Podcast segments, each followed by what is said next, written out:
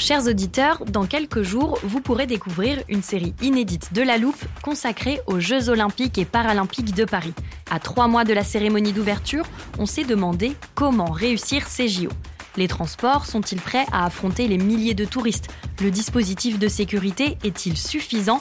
L'enthousiasme sera-t-il finalement au rendez-vous?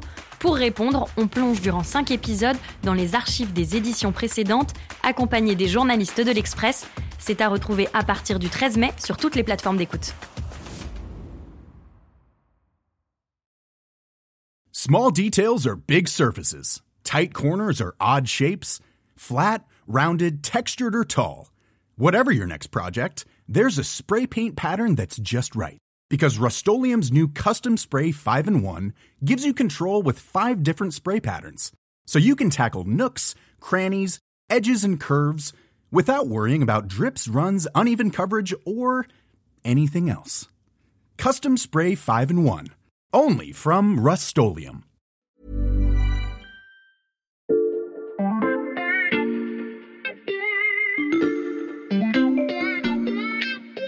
Salut, c'est Xavier Yvon. Cette semaine, dans la loupe, je vous propose d'écouter ou de réécouter notre série consacrée au transport de demain. On vous souhaite de très belles fêtes et une bonne écoute.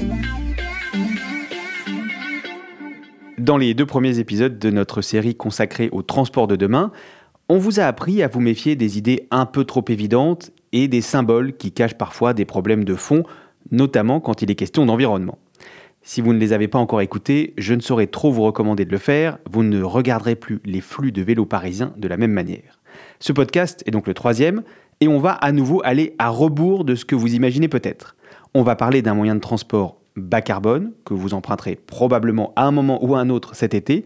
Ce moyen de transport, c'est le train. Alors oui, il émet 25 à 30 fois moins de CO2 que l'avion ou la voiture pour une distance équivalente, mais vous savez ce que disent les parents à leurs enfants, ce qui compte, ce n'est pas de te comparer aux autres, mais de faire ton maximum. Et vous allez l'entendre, la marge de progression existe. Comment verdir le train? C'est la question qu'on passe à la loupe aujourd'hui.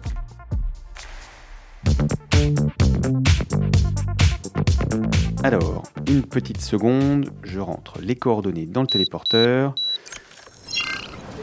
Ouf, il fait chaud. On est dans une gare. Euh, mais attends, c'est Montparnasse je vais jamais retrouver Sébastien Pommier dans la foule des départs en vacances là.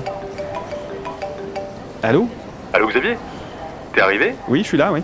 Je suis au bout du quai, le numéro 5. Ok. C'est celui où les trains partent pour la Bretagne. attends, j'avance. Oui, je te vois, j'arrive. Salut Sébastien. Euh, dis donc, c'est bien la première fois qu'on se téléporte aussi près de la rédaction. On aurait pu prendre le métro, hein. Oui, mais je me suis dit qu'on rentrerait en téléporteur, c'est beaucoup plus pratique. Oui, ok, bon, si ça peut te faire plaisir.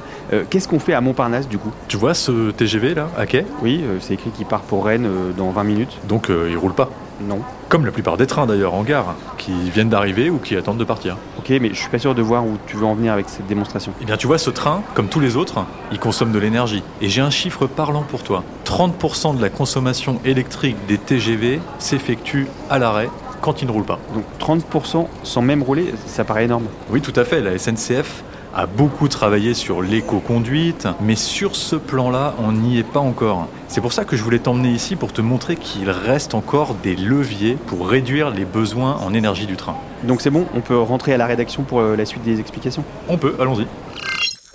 Ah bah t'es là Lucas? Ouais, je finissais un papier en vous attendant. Alors, pour nos auditeurs, je suis donc avec Sébastien Pommier et Lucas Mediavilla du service économie de l'Express. Le premier couvre les transports, le second l'énergie. On est donc parfaitement en ordre de marche pour attaquer cet épisode. On a compris avec cette téléportation très lointaine que les trains français pouvaient faire des progrès en matière de consommation énergétique. Euh, quelle est précisément aujourd'hui cette consommation? Écoute, la grande majorité des trains, ils fonctionnent à l'électrique. Mmh. C'est plutôt une bonne nouvelle parce que ça pollue moins euh, que le charbon ou le diesel il y a encore 20% des locomotives de TER qui tournent au diesel. Et pour faire 100 km, il faut 200 litres de gasoil. Hmm. Donc le premier client d'EDF en France, c'est la SNCF qui pèse à elle seule 10% de la consommation industrielle électrique du pays. Et ça représente pour euh, l'entreprise ferroviaire une facture d'environ 1 milliard d'euros chaque année. Et comment est produite cette électricité consommée aujourd'hui par les trains? Bah, Comme je te l'ai déjà dit dans un précédent épisode, en fait, euh, il est impossible de tracer un électron sur le réseau. Hein. Mhm. Donc, euh, pour euh, calculer finalement le, le poids CO2 de la SNCF, on peut se référer au mix électrique français, qui est largement décarboné grâce au nucléaire, mais aussi aux énergies euh, renouvelables, dont l'hydraulique. Je sais pas si Xavier était très attentif quand tu es dans un train, mais régulièrement, les agents de bord voilà, ne manquent pas de rappeler que le train aujourd'hui est, est le moyen le- de transport le plus décarboné en France. Un Paris-Nice, par exemple, c'est 1,8 kg de CO2 émis. Si tu fais le même trajet en voiture avec, disons, tes deux enfants, tu es à 69 kg par personne. Donc il y a une Et si c'est avec mes trois enfants, ça fait combien? Je crois que ça doit être autour de 40K, je dirais à peu près ça. Mais je suis pas sûr de mon chiffre là. Machine à calculer. Donc il y a une compétitivité évidente hein, du train sur le plan euh, écologique et, et même plus en France qu'ailleurs. hein. Par exemple, en Allemagne où tu as un mix beaucoup plus carboné parce qu'on va faire tourner voilà, des Mm. centrales à charbon et du lignite et d'ailleurs de plus en plus, hein, ben, ça va être plus émetteur que le transport euh, ferroviaire euh, français. Bah, le souci pour euh, la SNCF, c'est qu'aujourd'hui, cette part euh, d'énergie renouvelable dans son mix énergétique, alimentant donc les locomotives, qui sont le principal poste de dépense, ce n'est que 0,1% en 2021. La SNCF, en fait, est au tout début de son aventure verte. Donc si je résume, le train français est d'ores et déjà moins polluant que le train allemand, ça c'est une bonne nouvelle. Reste à savoir comment augmenter cette part des énergies renouvelables dans son mix énergétique. Et pour ça, la SNCF a un plan.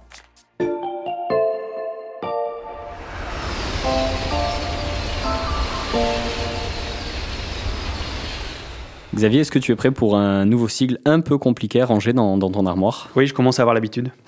Alors je vais te parler des Green PPA, donc c'est Green Power Purchase Agreement. Green PPA, en effet, ça me dit pas grand-chose. Euh, tu nous expliques? En fait, c'est des contrats qu'on retrouve de plus en plus dans le financement durable. En gros, c'est un contrat qui est signé euh, entre un opérateur de service public ou une entreprise quelconque. On prend ici euh, voilà l'exemple de la SNCF et un producteur d'énergie renouvelable comme EDF, Mhm. mais il y en a d'autres.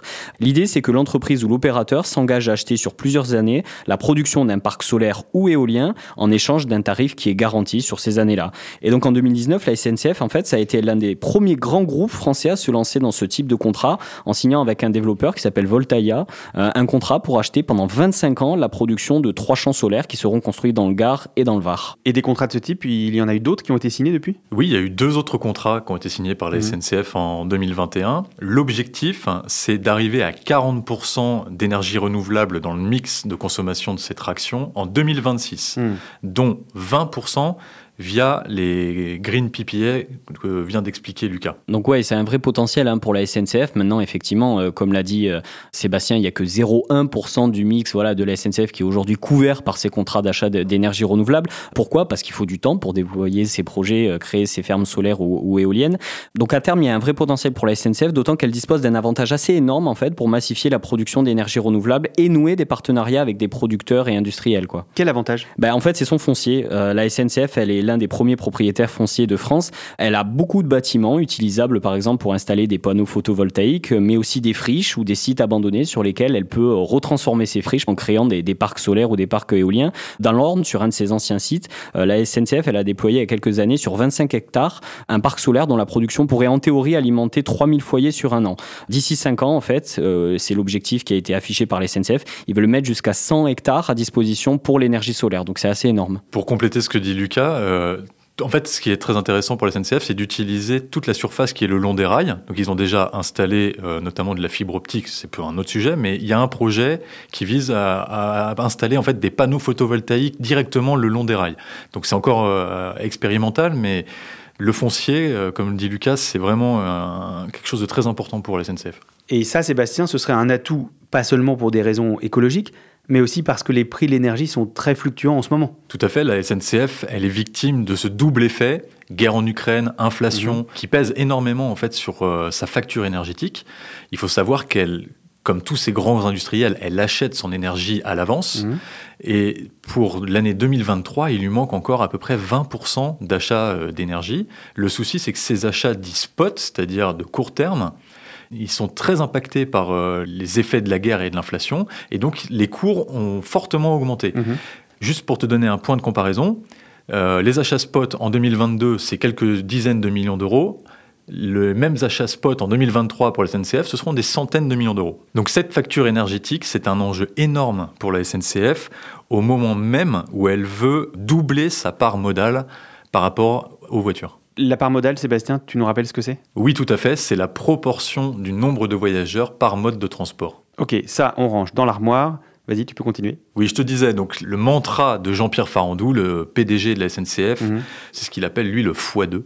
C'est donc de doubler la fréquentation euh, dans le ferroviaire. Le train aujourd'hui, c'est à peu près 10% des déplacements. Ils veulent monter à 20% en 10 ans. Il utilise à fond l'argument euh, transport bas carbone et ne cesse de faire des comparatifs par rapport à l'avion et à la voiture. Évidemment, pour la SNCF, décarboner encore davantage, c'est un enjeu majeur et sécuriser ses sources d'approvisionnement, c'est vital. Produire sa propre énergie verte pour faire coup double, on a bien compris l'idée, mais puisqu'on parle cette semaine des transports du futur, je ne peux pas vous laisser partir sans évoquer les trains dans lesquels nous circulerons demain, et ça évidemment, ça aura aussi un impact pour l'environnement.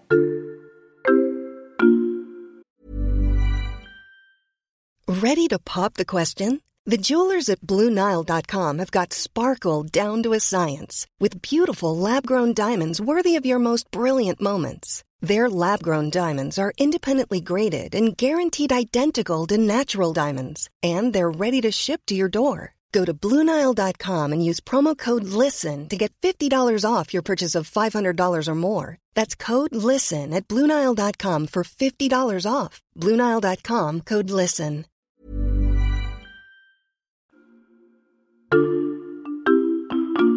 Je sais que tu l'apprécies Sébastien, mais on ne va pas reprendre le téléporteur pour Montparnasse.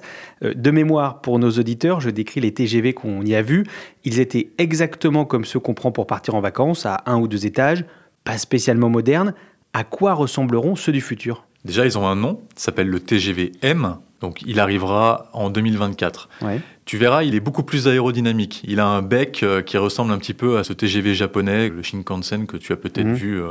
L'idée d'avoir un nez comme ça, beaucoup plus aérodynamique, c'est pas juste pour faire beau, c'est aussi pour réduire euh, le frottement dans l'air. Et donc, les ingénieurs de la SNCF et du constructeur Alstom qui a été choisi pour ce modèle estiment que rien qu'avec le nouveau design, ils vont pouvoir réduire les consommations d'énergie de l'ordre de 20%. Mhm. Et donc l'idée, c'est d'avoir un train qui est à 97% recyclable. Donc tu vois, la SNCF et les Alstom frappent fort. Et au final, en termes de, bilan carbone, les ingénieurs estiment qu'ils vont pouvoir faire baisser de 37% le bilan carbone de ces nouvelles rames par rapport aux rames actuelles. Donc c'est un gap qui est déjà très important en termes d'utilisation et en termes d'économie d'énergie. On a aussi entendu parler de projets de trains à hydrogène, notamment dans le Nord, si mes souvenirs sont bons. Euh, là, je me tourne vers toi, Lucas. On en est où?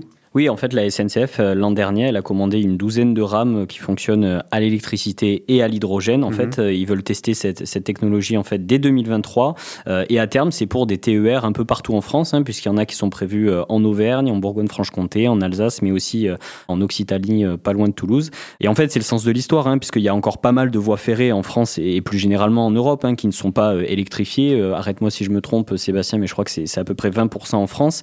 Euh, et en fait, le fait de les passer euh, à l'hydrogène permet de ne plus mettre de charbon ou de diesel dans ces trains et donc euh, de supprimer les émissions de CO2 qui leur sont associées finalement. Oui, électrifier une ligne, ça coûte très cher. hein. C'est entre 300 000 euros et 1 million du kilomètre. Oh. Donc, euh, il faut réfléchir à deux fois avant de relancer de tels projets. Il y a d'autres projets de nouveaux trains dans lesquels nos auditeurs pourront circuler et qui verdiront le parc de la SNCF Oui, alors le principe, c'est de faire des trains, on dit légers. Mhm. Les modèles qui sont en phase de test en ce moment, ils ressemblent un peu à deux wagons de tramway que tu collerais euh, l'un à côté de l'autre. Mhm. Le principe, en fait, c'est de revitaliser ces petites lignes qui ne sont plus euh, très fréquentées et pire, qui ont été remplacées par des cars.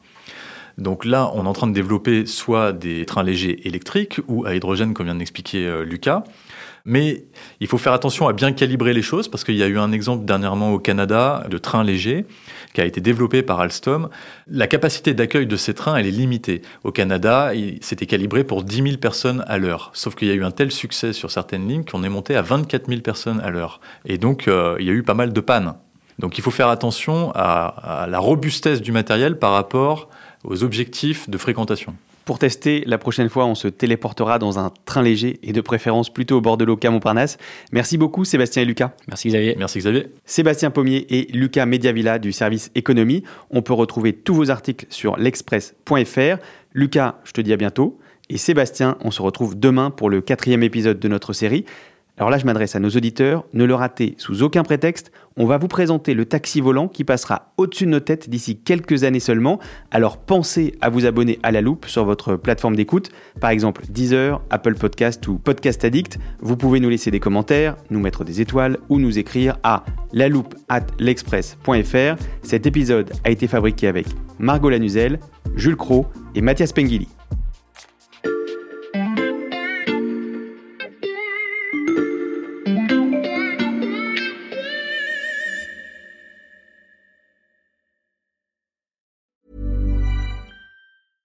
Small details are big surfaces. Tight corners are odd shapes. Flat, rounded, textured, or tall. Whatever your next project, there's a spray paint pattern that's just right. Because Rust new Custom Spray 5 in 1 gives you control with five different spray patterns. So you can tackle nooks, crannies, edges, and curves without worrying about drips, runs, uneven coverage, or anything else.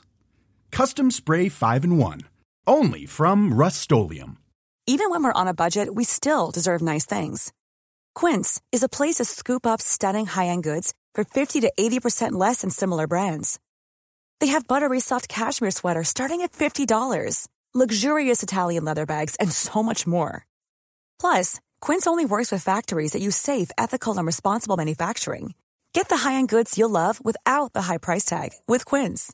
Go to quince.com slash style for free shipping and 365-day returns.